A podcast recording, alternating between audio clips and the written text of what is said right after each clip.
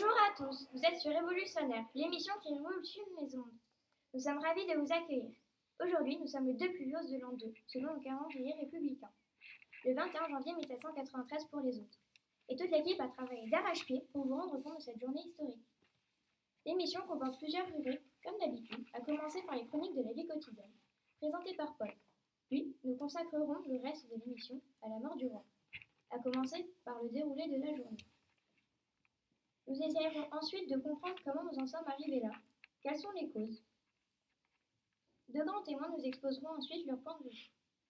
Monsieur Danton, député, et Monsieur Guillaume de Lamoignon de, de Malzerbe, l'avocat du roi.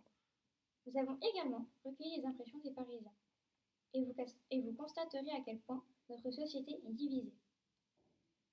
Enfin, Monsieur Cavalier, historien, répondra à nos questions et nous expliquera toute la portée historique de cette journée. Commençons, comme annoncé par un sujet léger, les chroniques de la vie quotidienne. Le reste de l'émission sera consacré, vous l'avez compris, à un sujet beaucoup plus lourd qui mérite toute notre attention. Bonjour à tous. J'ai le plaisir de démarrer cette émission. Je vais vous parler de ce qui nous intrigue tous et que nous voyons arriver progressivement. La mise en place d'un nouveau calendrier, le calendrier républicain. Ce calendrier, issu de la Révolution, c'est très important, ce calendrier marque une nouvelle ère, affranchie des, références au christianisme et à la royauté. Évidemment, tous les noms ont été modifiés.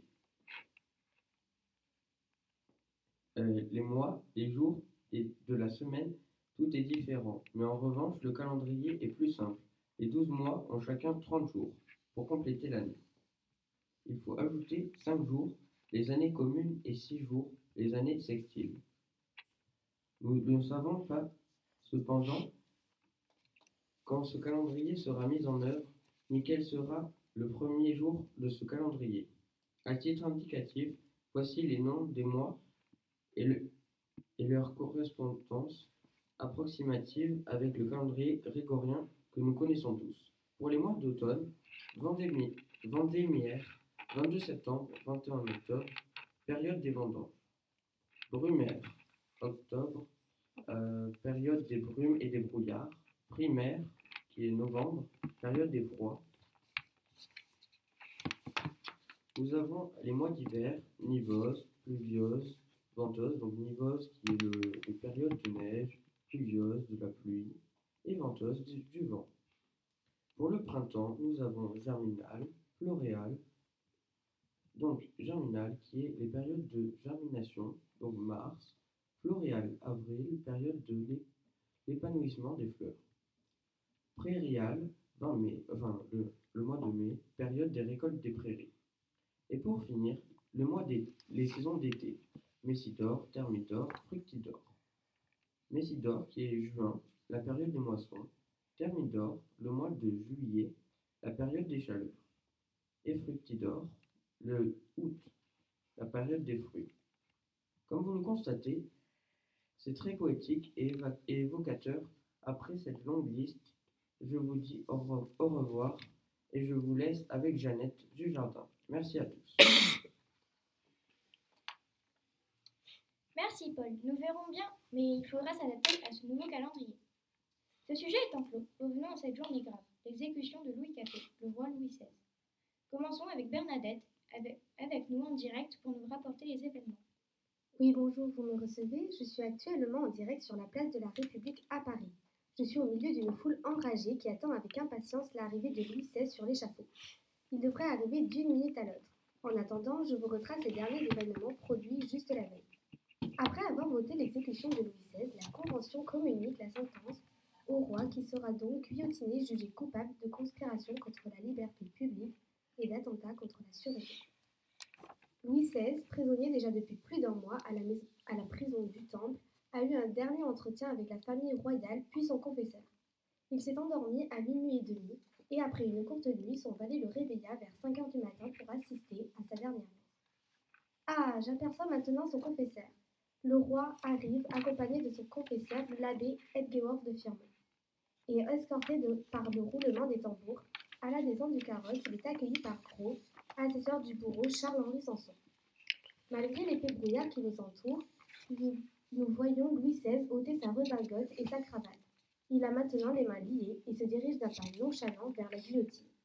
C'est un moment historique et tragique pour la France que j'ai l'honneur de vous rapporter. Le roi se met en place, allongé sur une planche, et voilà que la guillotine est actionnée. Il est 10h22 et la tête du roi, sanguinolente, est présentée au peuple, tenue par Charles-Henri Sanson. Vous entendez comme moi la foule crier à pleine voix Vive la nation, vive la République, vive la liberté La foule se met en marche maintenant pour suivre le cadavre de notre feu roi qui a été déposé dans la charrette de Sanson et assister à l'inhumation qui va avoir lieu au cimetière de la Madeleine puis à la basilique Saint-Denis. C'est un événement majeur de la Révolution française et plus généralement de l'histoire de France. Je rends l'antenne. Merci à tous de m'avoir écouté. Merci Bernadette pour cette intervention très enrichissante, je dois l'avouer. Mais au fait, Paulette, avant d'écouter les députés, M. Georges-Jacques Danton et M. Guillaume de Lamoignon de Mazerne, l'avocat du roi, peux-tu, s'il te plaît, nous rappeler les causes nous ayant conduit à la mort de notre très cher Oui, bonjour, nous le savons tous, le statut de Louis XVI et de sa cour se dégrade. Il y a eu d'abord quatre ans de cela, le 4 août 1789, la, la suppression des privilèges. Ensuite, il y a deux ans, dans la nuit du 20 au 21 juin 1791, Louis XVI s'enfuit des Tuileries avec sa famille. Ils sont, arrêtés à Varennes. Ramené à Paris, le roi désacralisé a perdu toute crédibilité. Louis XVI a ensuite, le 10 août de l'an dernier, été déchu de ses fonctions. La monarchie absolue est renversée.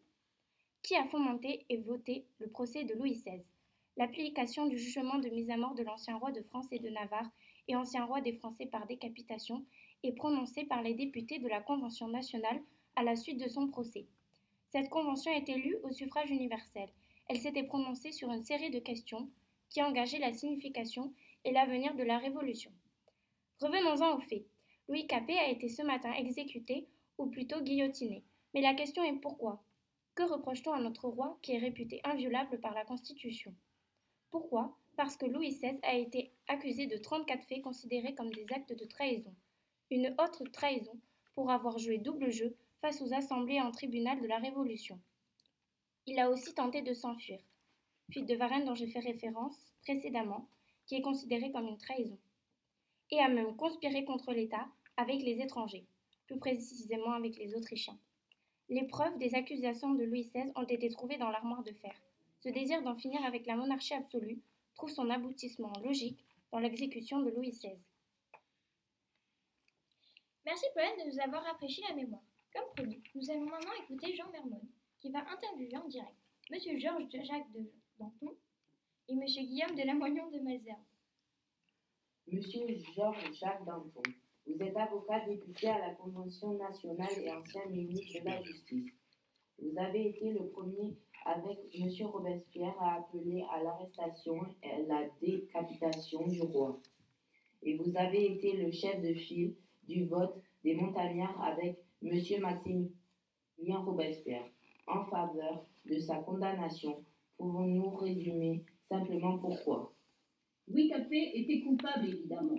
Il n'aurait même pas dû Maman, être mère.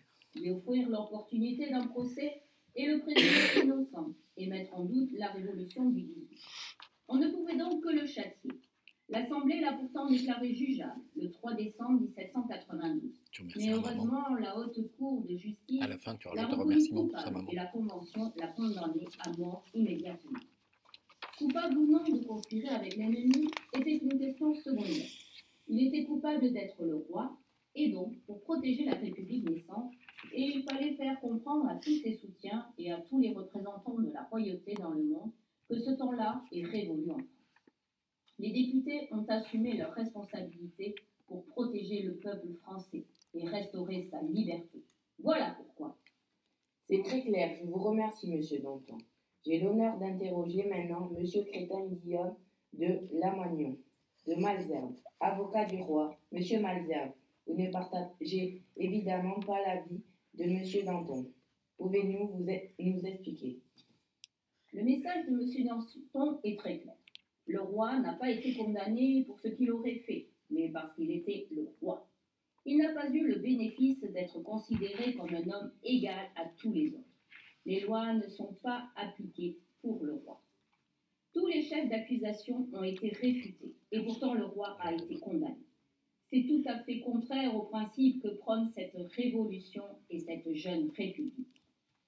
En effet, votre point de vue est limpide également. Je vous remercie, monsieur Malzerbe, et je rends l'antenne. Merci Jean Mermont de nous avoir. ah, euh, Merci Jean Mermont, nous allons à présent écouter les impressions des Parisiens qui sont décidément très partagés avec Bernard. Alors Bernard, quels sont les avis de nos très chers concitoyens? Bonjour comme tu l'as très bien dit, nous allons poser quelques questions au peuple sans plus attendre. Bonjour, peux-tu répondre à une question? Es-tu pour ou contre l'exécution de XVI Je pense que nous sommes tous pour l'exécution de Louis XVI, à part les royalistes, car personne ne veut que quelqu'un commande à sa place. De plus, il a complété dans notre dos.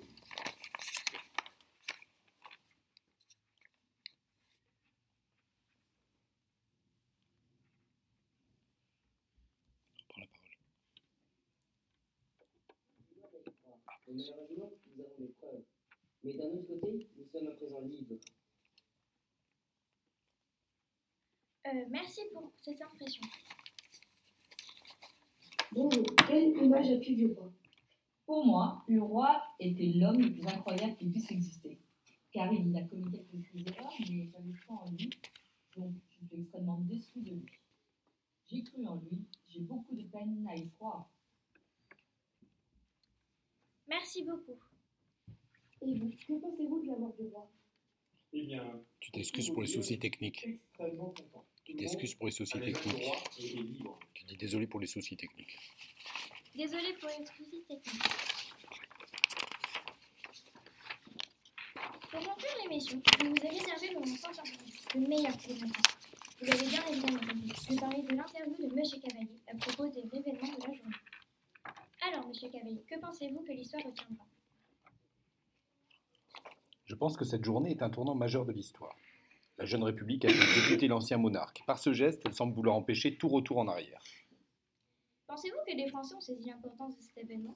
À mes yeux, il ne faut pas confondre les Parisiens et le reste des Français. Je ne dis pas que dans les provinces, une partie de la population n'était pas hostile au roi, mais il y a aussi une autre partie qui restait profondément attachée au principe de la monarchie à son caractère sacré. Est-ce que cet événement marque un tournant et ouvre un nouveau chapitre dans l'histoire? Comme je le disais, c'est un tournant majeur. Je ne sais ce que l'avenir nous réserve, mais on peut craindre deux choses. La colère de cette partie de la population royaliste et catholique dont je parlais et qui pourrait soulever certaines provinces de l'Ouest ou du Midi notamment, mais aussi la colère de toutes les monarchies européennes pour qui l'exécution d'un monarque est un affront et une menace qu'elles ne sauraient laisser grandir. On peut donc s'attendre à une intensification de la guerre. Est-ce que la mort du roi aurait pu être évitée? Était-elle inévitable par principe?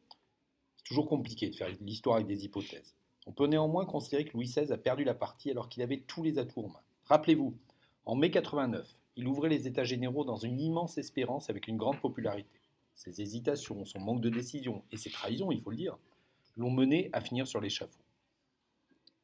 Et donc, euh, que faut-il retenir de cette journée chargée en émotions? S'il est un aspect de cet événement que je retiendrai, c'est sans doute la grande dignité que Louis Capet a, mené face à, a montré face à la mort. Comme s'il avait, fallu attendre ce jour pour qu'il soit enfin un grand roi. Merci, Monsieur Cavalier, pour cet entretien. Nous, arrivons donc à la fin de cette émission. Nous vous laissons sur ces belles paroles. Toute l'équipe se joint à moi pour vous remercier de votre écoute. N'oubliez pas de suivre notre prochaine émission et vous pouvez maintenant reprendre une activité normale. Très bonne journée.